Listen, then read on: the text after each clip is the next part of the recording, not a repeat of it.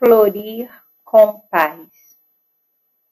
Crianças e adolescentes da obra social Projeto Crescendo Juntos, em Vila Paulina e Belfor Roxo, Rio de Janeiro, foram desafiadas com a seguinte questão: em que podemos contribuir com o bairro? Assim nasceu o projeto florir com paz.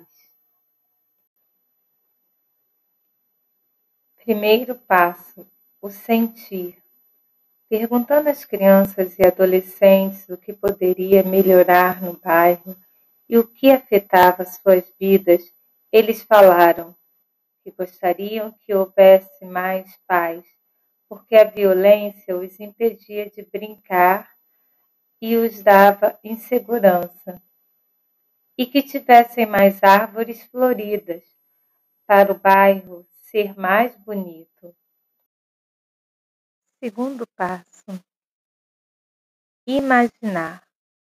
Uns imaginaram que podiam fazer uma caminhada pedindo a paz.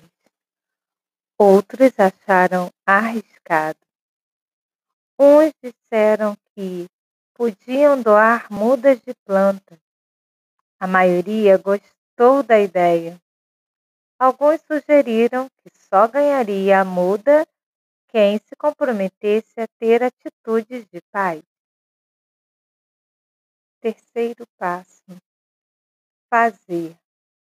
Os educandos fizeram em cartolina várias pombas, recortaram e escreveram: Tenha uma atitude de paz em casa.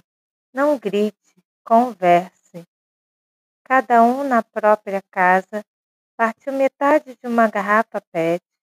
Nela plantou uma muda de árvore que tinha no próprio quintal ou no quintal de um vizinho e ficou cuidando até o dia da entrega. Quarto passo: compartilhar.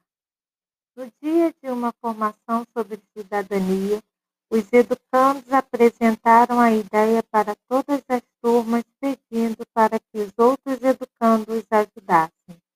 E no dia da festa da primavera, em setembro, na calçada da obra social Projeto Crescendo Juntos, se colocaria uma mesa com as mudas de planta para serem distribuídas gratuitamente com as pombas da paz. O único pedido